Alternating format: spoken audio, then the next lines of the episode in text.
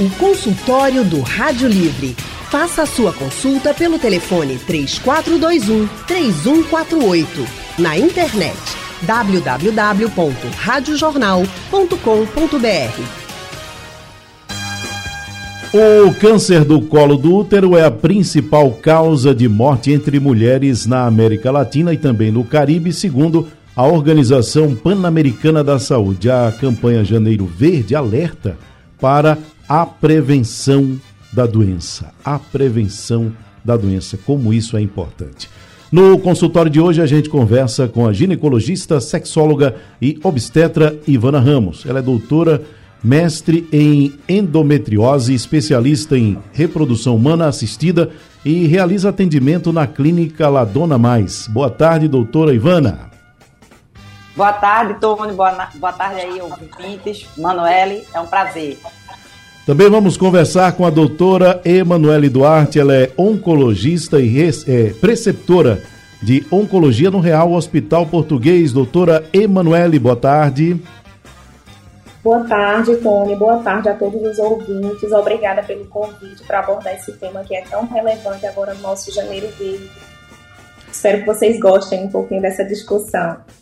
Vai ser certamente muito útil. E aí, já fica liberada a linha para que você possa ligar e participar para fazer a sua pergunta, para tirar a sua dúvida. O nosso WhatsApp 991478520 também para você mandar a sua mensagem de áudio ou mensagem de texto e aqui o nosso painel interativo. E aí eu já vou começar conversando enquanto a gente espera por você, perguntar a doutora Ivana Ramos. Doutora Ivana, quando a gente fala de câncer do colo do útero, exatamente sobre o que a gente está falando? A gente está falando sobre uma patologia do colo do útero, que é uma parte do útero, é a parte que a gente consegue ver no exame ginecológico, que é um tumor que é perfeitamente curável e rastreável a importância desse janeiro é exatamente porque não se concebe mais que uma mulher venha a óbito por conta de um colo, de um câncer de colo que é viral, é uma doença viral. Incrivelmente, em 90%, ele é provocado pelo vírus do HPV. Para você ter uma ideia de como é fácil a gente é, conseguir salvar essa vida, se uma mulher em idade fértil fizer um exame de prevenção a cada cinco anos, é possível fazer o rastreamento e a gente conseguir fazer o diagnóstico da doença no início e esse câncer ser curável.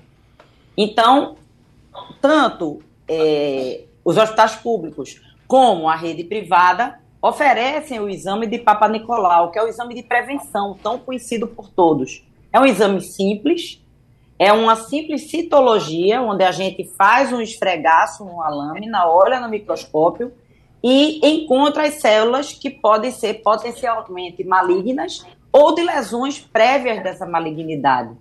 E esse câncer ser tratado. Veja, você que está nos acompanhando, a doutora Ivana falou várias vezes a respeito de curável, de ter cura. Agora, para isso se faz necessário, claro, o diagnóstico. Para isso se faz necessário que você busque o médico, busque orientação médica, porque é o que mais se diz aqui no consultório para todo tipo de doença. O diagnóstico precoce é a melhor coisa a se fazer para colaborar com um tratamento eficaz. E aí eu pergunto, doutor Emanuele, o que que acontece que as pessoas deixam tanto para ir é, é, é, quando muitas vezes o câncer já tem avançado muito? É, eu acredito que o câncer de colo uterino, né, o exame, como a, a doutora Ivana muito bem falou, o exame de Papa Nicolau é o nosso exame de prevenção, de rastreio mais utilizado. Né? Existem outros, mas no Brasil nós utilizamos o Papa Nicolau. E é um exame bastante simples, indolor, tranquilo de se fazer, mas eu acredito que existe ainda muitos mitos a respeito da doença, né? E também muitos pudores.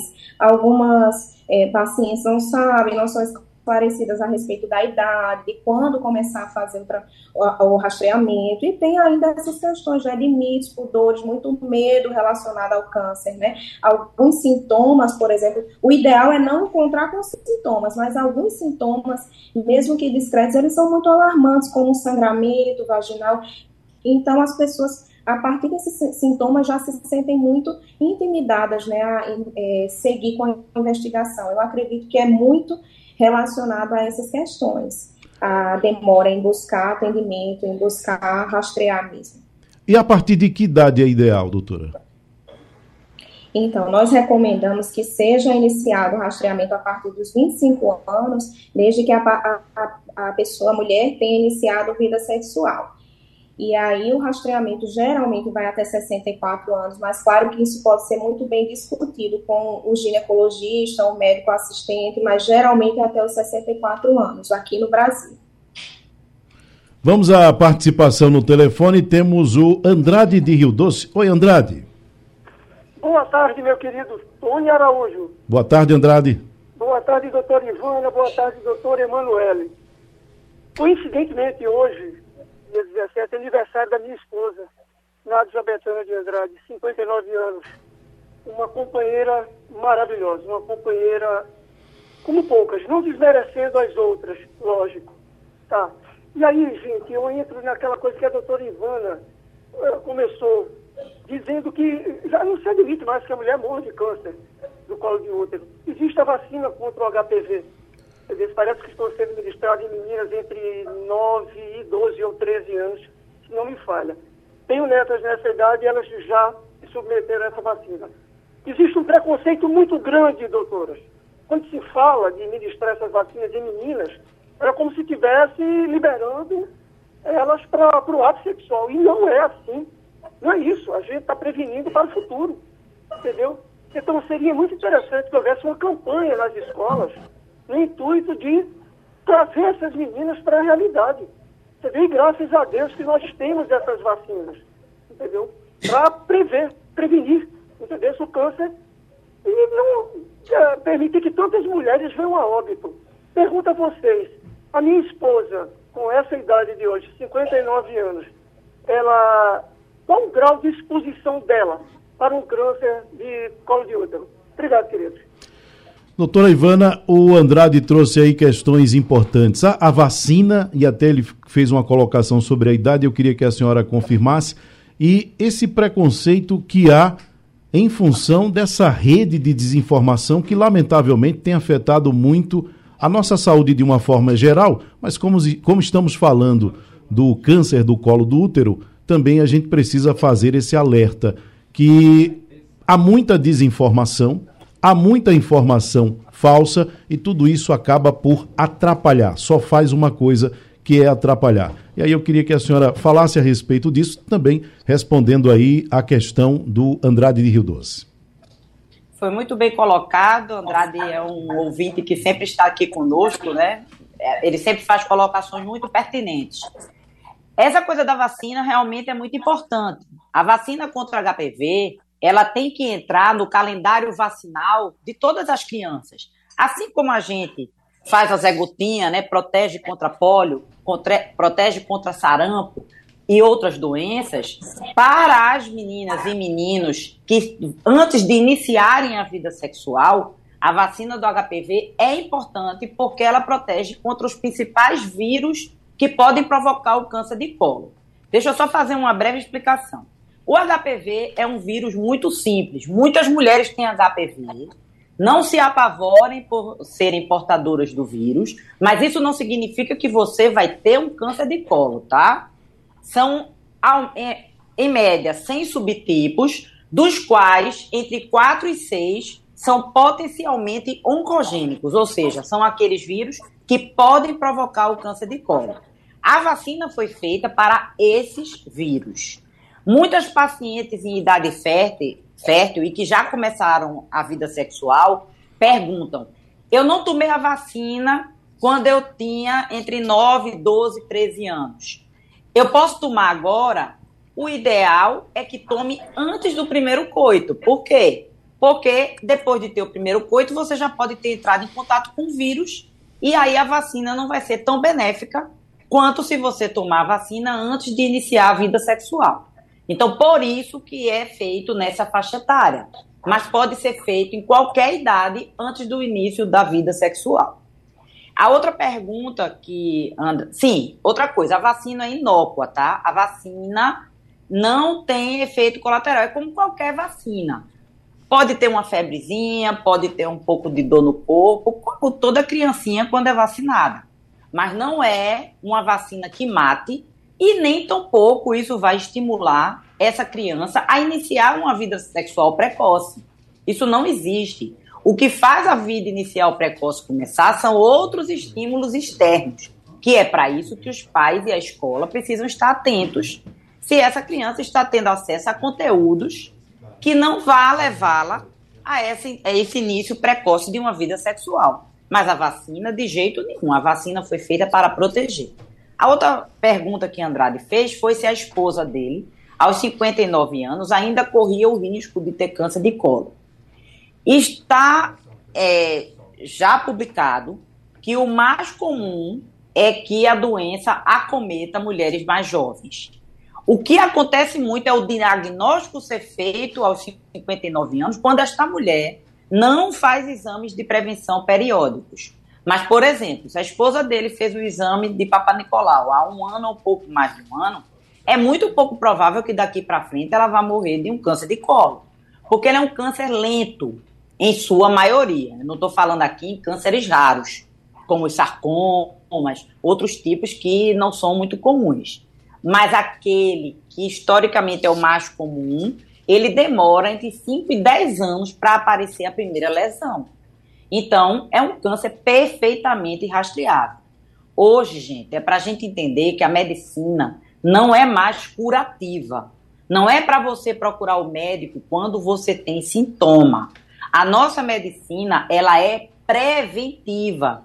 E isso é uma coisa boa, inclusive, do nosso país, porque em muitos países as mulheres nem têm acesso a tantos exames de rastreio como nós temos aqui. A mamografia, que nós temos acesso, a citologia oncótica, que é a prevenção do câncer. Então, são cânceres rastreáveis e curáveis. Eu, eu, volto a repetir porque a palavra câncer é uma palavra que assusta a maioria das pessoas, né? Mas se feito o diagnóstico precoce, é perfeitamente curável. Eu penso até, viu, doutora, que muitas vezes as pessoas têm medo de buscar o médico com medo também do diagnóstico, né? Acaba ficando naquela expectativa ruim de achar que pode estar com a doença e diz: eu não quero nem saber. E saber. o tanto que isso aí retarda o tratamento de algo que poderia ter tido cura e às vezes não acontece porque a pessoa não procura por medo já do diagnóstico, né? Exatamente. Doutora Emanuele, a gente falou bastante a respeito de questões que são muito importantes quando o assunto é o câncer do colo do útero no bloco anterior. Eu queria que a senhora discorresse um pouco agora sobre os fatores de risco, aqueles que a gente contribui para que eles apareçam, para que eles é, é, se perfaçam e aqueles que a gente não tem nada como fazer, como é o caso, por exemplo, da questão do histórico familiar, por exemplo. Então, Tony, na verdade, os fatores de risco mais importantes são aqueles associados à transmissão do HPV, né? Como a doutora Ivana falou muito bem, a doença, né, o câncer de colo uterino é uma doença muito viral, né? 99% dos casos causados pelo HPV. Então, os principais fatores de risco, de fato, são aqueles relacionados à transmissão do HPV. São aquelas relações sexuais desprotegidas, o número é, grande de parceiros sexuais, o início precoce da vida sexual. E existem aqueles não muito relacionados à, à exposição ao vírus, que são tabagismo e também doenças imunossupressoras, como o próprio HIV, aumenta o risco de câncer de colo uterino. E é, em uma menor porcentagem também esse histórico é, genético hereditário. Um, não é um dos, do, uma das neoplasias de fato mais relacionadas à hereditariedade, mas existe sim também essa possibilidade. Mas os principais, no, mais de 90%, são aqueles fatores de risco, inclusive muito assim, é, preveníveis, né, evitáveis, como esse, esses relacionados ao sexo desprotegido. Quer dizer, é, é, outras questões como o tabagismo, como a senhora mencionou, a baixa, a baixa imunidade, esse histórico familiar, tudo tem o seu peso, mas muito menor do que essas outras questões que a senhora trouxe, embora sejam também é, é, situações que a gente precisa ter cuidado, porque a associação disso aí certamente tem uma repercussão nesse desenvolvimento do câncer do colo do útero também, né, doutora? Isso, a soma desses fatores com certeza aumenta essa possibilidade, né? Mas se fosse para realmente você definir um grande fator de risco, seria sim essa exposição desprotegida às relações sexuais, né? E a possibilidade de adquirir o vírus. É uma doença basicamente viral. O tabagismo, ele tem, tem sim o seu grau de contribuição, é, em menor importância em relação a outras neoplasias também, mas também está implicado. Doutora Ivana, vamos falar um pouquinho a respeito dos sintomas. Embora a gente tenha dito aqui desde o início do programa sobre a importância de fazer os exames, de buscar sempre o médico, porque o diagnóstico precoce é importantíssimo, certamente a senhora já se deparou com situações assim, de pessoas que só vão em busca, e a doutora Emanuele também, só vão em busca do médico só vão em busca da ajuda quando os sintomas aparecem. E aí, vamos falar um pouco a respeito deles, os sintomas, o câncer do colo do útero, o que é que a que que a mulher deve ficar atenta? É, em grande parte, as lesões não provocam sintomas. Este é um dos problemas, porque ele não é um câncer que ele apareça tipo assim. Agora está muito em voga a gente falar de câncer de intestino, né? Que também é um câncer rastreável. É ideal que mulheres acima de 50 anos se submetam à colonoscopia para fazer o diagnóstico de lesões precoces. Tá muita gente tendo, né? Pelé morreu de câncer de intestino, né? Roberto Dinamite, está muito em voga esse câncer. Diferentemente, com o câncer de intestino, por exemplo, ele dá sangramento anal. Ele dá desconforto abdominal. Mas o câncer de colo, na sua grande maioria, ele é silencioso. O diagnóstico é feito com o exame, porque a gente vai atrás de lesões acetobrancas, que a gente diz. A gente vai atrás de manchinhas no colo que possam ser sugestivas de lesões pré-câncer. Quando ele vem dar sintoma, os principais são sangramento, sangramentos vaginais que não têm relação com a menstruação, sangramentos que acontecem fora do período menstrual, mau cheiro vaginal e corrimentos. Esses são os três principais sintomas quando a doença já está instalada. E aí, mesmo assim, ela pode estar num nível que a gente também pode, doutora Emanuele pode, ela é como oncologista sabe, fazer o tratamento oncológico, com quimioterapia, com bracterapia, com radioterapia e também salvar essa vida. A importância do Janeiro Verde, que faz esse alerta para a prevenção, a doutora Ivana acabou de trazer aí de uma forma espetacular. Muitas vezes, doutora, as mulheres elas acham que por conta desses sintomas, quando eles acontecem, e por não sentirem nada a mais que isso, muitas vezes, não, mas eu não estou sentindo nada eu não tenho nenhum problema. Parece que a pessoa espera para sentir que tem alguma coisa, para sentir que está doente, ter febre. Né? Então, enquanto é. não tiver febre, não está doente. Enquanto não se sente doente, não busca ajuda. Isso é um problema, né? É, e ainda tem um detalhe. Tem mulheres que, porque como é preconizado que o exame seja feito, esse exame de prevenção, né, do Papa Nicolau, da citologia oncótica, que esse exame seja feito com a mulher sem ter tido relações, sem ter usado creme vaginal e sem estar com sangramento, às vezes esse diagnóstico passa batido, porque a paciente fica esperando parar de sangrar para poder fazer o diagnóstico. Eu nunca esqueci uma lição que um professor meu, olha, lá atrás, ele falou: uma paciente com sangramento, ela precisa ser examinada. Aquele sangramento que não é o sangramento comum dela, ou seja, está acontecendo aleatoriamente, ela precisa ser colocada na mesa e esse colo ser visto. Com o olho, o ginecologista consegue ver se tem lesão nesse colo. Nem precisa, às vezes, esperar que a lâmina seja feita. A lâmina é feita quando a gente está procurando células, quando a gente está procurando coisa pequenininha. Mas o tumor grande a gente consegue ver. Então, até nisso, paciente não fique esperando que você pare de sangrar para fazer o exame. Procure um ginecologista, você precisa ser examinado.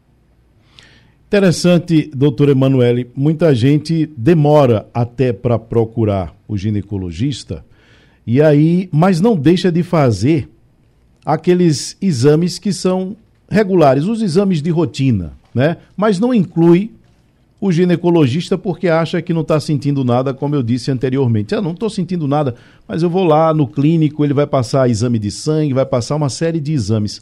Nesses exames, já há algum indicativo, ou já pode ser, já pode se ver, já pode se ter algum indicativo que há algo errado, já aparece de alguma forma ou não?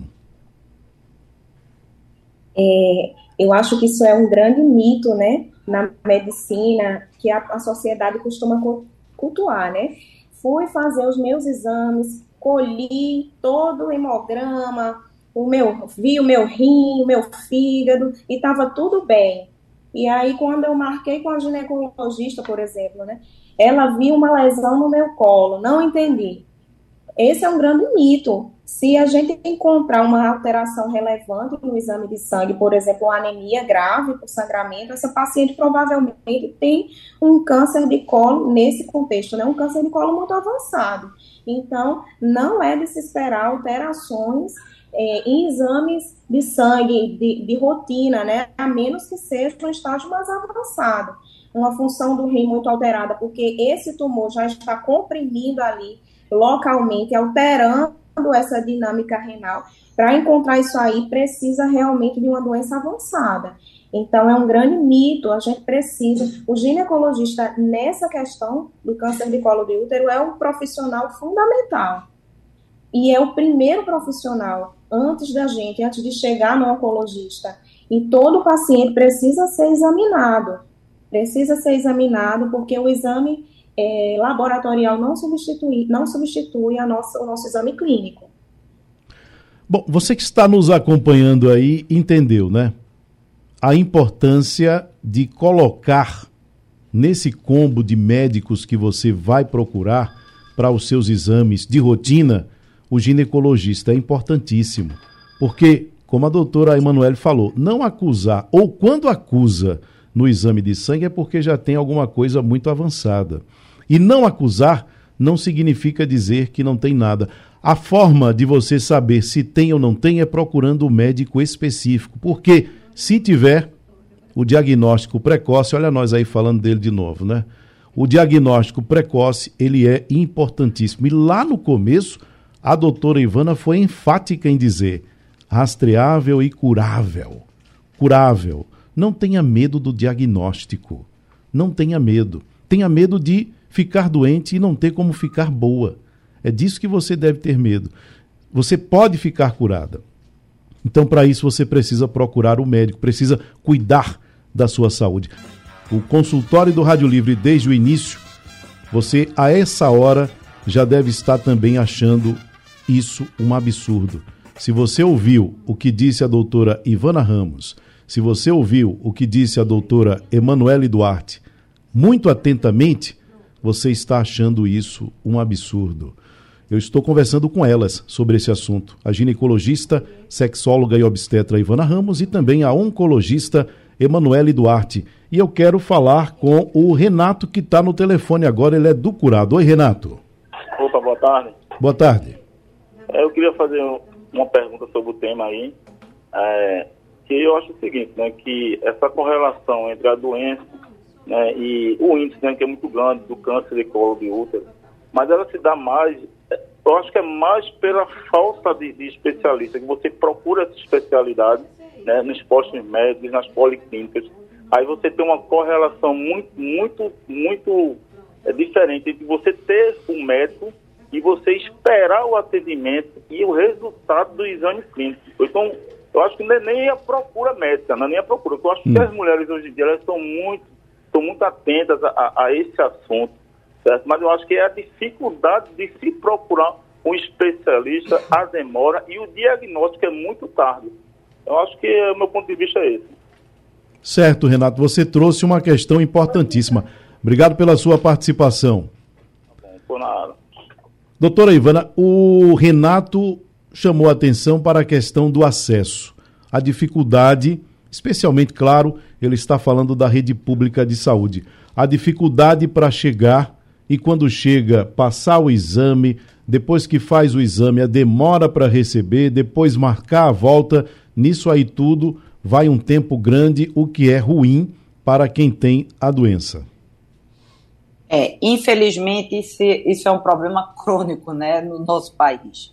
Há uma deficiência muito grande de profissionais, porque, por exemplo, a citologia pode ser feita por qualquer profissional, não precisa ser um médico para ler a lâmina. A lâmina pode ser lida por um biomédico, por um farmacêutico, por uma enfermeira treinada para essa leitura. Por isso que o rastreio é feito pela lâmina. Quando essa lâmina dá alterada, é que a paciente é encaminhada para a colposcopia, que é a outra parte. Porque a maioria das pessoas entende que o exame é a citologia oncótica com a colposcopia. Porque quem tem plano de saúde geralmente faz os dois. Mas é, o rastreamento mundial preconizado pela Organização Mundial de Saúde é a citologia. E a citologia pode ser feita por qualquer profissional. Mas ele tem razão. Em alguns lugares, o acesso é bem difícil. Vamos torcer, né? Mudou agora o governo federal, mudou o governo estadual, que a gente consiga corrigir essas distorções e que a população tenha mais acesso realmente a exames que são muito simples e que são baratos, não são exames caros e que pode curar e tratar e salvar tantas vidas, né? Quer dizer, certamente está nessa conta aí que diz que é a causa, a principal causa de morte entre mulheres na América Latina e no Caribe, que é uma, algo dito pela Organização Pan-Americana da Saúde, está nessa conta também a questão da dificuldade para ter o acesso. Né? Não só a, a busca tardia, mas a dificuldade para ter o acesso quando algum sintoma aparece, ou mesmo antes do sintoma aparecer, para que se faça de uma forma rotineira, como deve ser, como deve funcionar.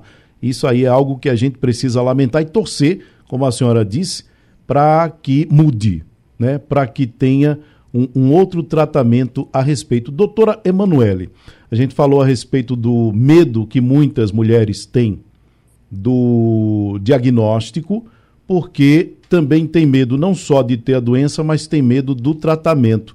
O que, que a gente pode dizer em relação ao tratamento do colo do útero? Porque muita gente acha que tratamento de câncer é tudo igual.